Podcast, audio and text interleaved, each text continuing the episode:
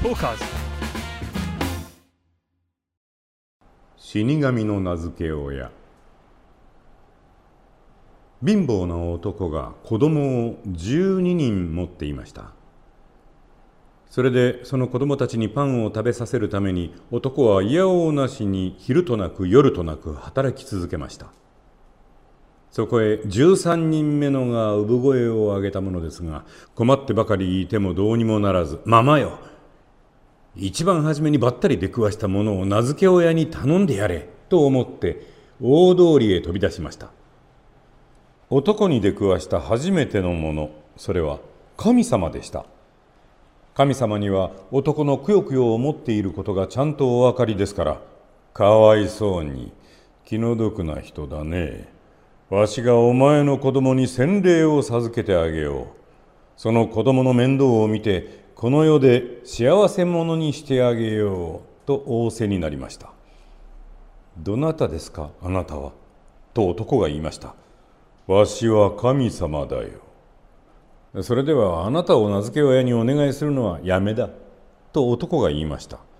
あなたは金持ちには物をおやりになって貧乏人には腹が減っても知らん顔をしていなさる。男は神様が富と貧乏とを大きな目でご覧になってうまく分配なさるのがわからないものですからこんな口を聞いたのです。こんなわけで男は神様に背中を向けてスタスタ歩いていきました。そこへ悪魔がやってきて何を探しているんだ。おいらをお前の子供の名付け親にすれば子供に金貨をしこたまやった上に世の中の楽しみって楽しみを一つ残らずさせてやるがなと言いました。どなたです？あなたは。と男が聞いてみました。おいら悪魔だよ。それではあなたを名付け親にお願いするのはごめん被ると男が言いました。あなたは人間を騙したりそそのかしたりしますよね。それからまたスタスタ歩いていくとカサカサになった骨ばかりの死神がつかつかとやってきて「わしを名付け親にしなよ」と言いました「どなたですあなたは?」と男が聞いてみました「わしは誰でも彼でも一様にする死神さ」これを聞くと男は「あなたならばおあつらい向きだ」あなたは金持ちでも貧乏人でも差別なしにさらっていきますね。あなたを名付け親にお願いしましょう。と言いました。死神は、わしはな、お前の子供を金持ちにするし、有名な人にもしてあげる。わしを友達にするものなら誰にでもそうしてやる決まりなのさ。と答えました。男は、この次の日曜日が洗礼です。国元を見計らっていらっしゃってくださいと言いました。死神は約束通りにふらりと姿を見せていかにも死活めらしく名付け親の役を務めました。この男の子が大きくなってからのことある時名付け親が入ってきて「わしについておいで」と言いました。名付け親はこの男を郊外の森の中へ連れ込むと何ですか？そこに生えている薬草を教えていよいよ名付け親としてのわしの神物をお前にあげる時が来た。わしはお前を評判のお医者にしてあげる。お前が病人のところへ呼ばれる時にはそのたんびにわしが姿を見せてあげる。でわしがな病人の頭の方に立っていたらこのご病人はきっと治してあげますと立派に言い切るがよい。そうしておいて病人にお前の薬草を飲ませればその病人は治る。だが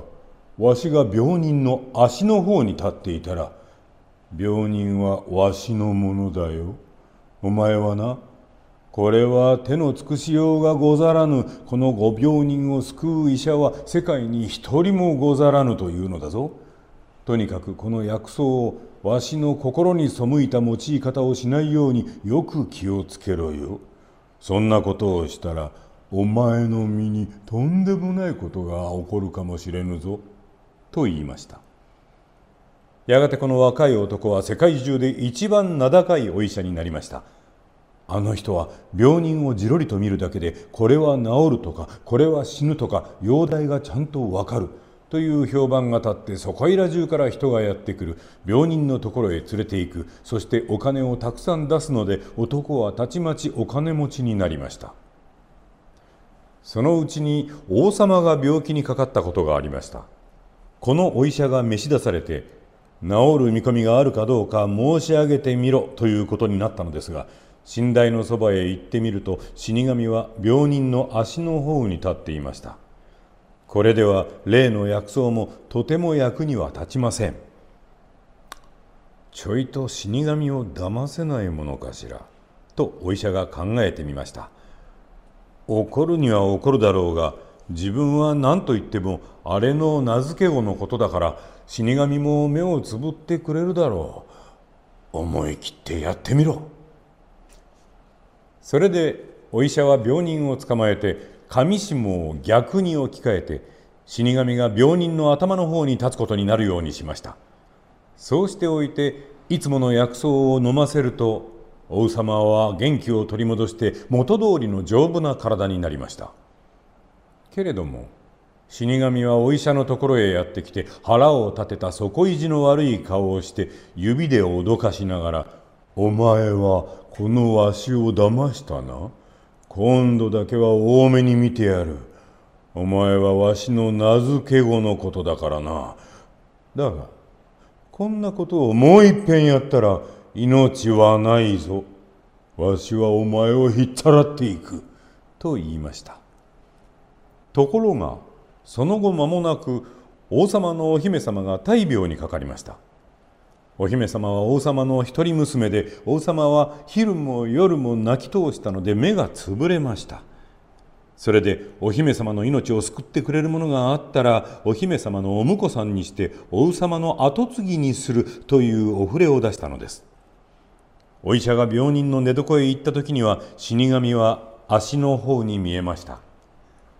お医者は名付け親の戒めを思い出したはずなのですがお姫様の素晴らしく美しいのとうまくいけばそのお姫様のお婿さんになれるという望みとに頭がしびれてお医者は他のことは何にも考えませんでした。死神は怒った目つきで睨みました。手を高く振り上げました。そしてカサカサの握り拳でぶつ真似をしましたがそんなことは目に入らず病人を抱き起こすと線に足のあった方へ頭を置き換えました。そうしておいて例の薬草を飲ませましたらたちまちお姫様のほっぺたに赤みがさしてきて命がまた新しくピクリピクリと動き出しました。死神はこれでもう二度自分の持ち物を騙し取られたわけですからお医者のところへ大股につかつかとやってきて「お前はもうお打仏だ」いよいよ順番が回ってきたぞ。と言ったかと思うと氷のような冷たい手でお医者を手向かいすることもできないように荒々しくひっつかんで地面の下のどこかの洞穴の中へ連れ込みました。そこで目に入ったのは何千とも数知れない明かりが見渡すこともできないほど幾列にも並んで灯っていることでした。大きいのもあり中ぐらいのもあり小さいのもあり瞬きをする間にその明かりがいくつか消えるかと思うとまた別のがいくつも燃え上がるので小さな炎は入れ替わり立ち替わりあっちこっちへぴょんぴょん飛び跳ねているように見えますどうだ死神が声をかけましたこれは人間どもの命の明かりだ大きいのは子供ので中ぐらいのは血気盛んな夫婦者小さいやつはじいさんばあさんのだと言っても子供や若い者でもちっぽけな明かりしか持ってないのがよくある。私の命の明かりを見せてくださいな。自分のはまだまだだいぶ大きいだろうと思ってお医者がこう言うと死神は今にも消えそうなちっぽけなろうそくの燃え残りを指さして「見なさい。これだよ」と言いました。こりゃひどいや。お医者はぎょっとしました。おじさん新しいのをつけてくださいな。ね五章ですからさそうすりゃ生きていられる王様になれる美しいお姫様のお婿さんになれるんですからね。わしの力には及ばないよ。死神が答えました。まず一つ消えてからでないと新しいのは燃え出さないのでな。そんなら古いのを新しいやつの上へ乗っけてください。古いやつが燃えちまえば新しいのがすぐ続いて燃え出すでしょ？うとお医者は泣きつきました。死神はその望みを聞き遂げるようなふりをして手を伸ばして新しい大きなろうそくを引き寄せました。けれどももともと異種返しをするつもりなのですから差し替える時にわざとしくじって小さなろうそくはころりとひっくり返って消えました。その途端にお医者はばったり倒れて今度は自分が死神の手に入ってしまったのです。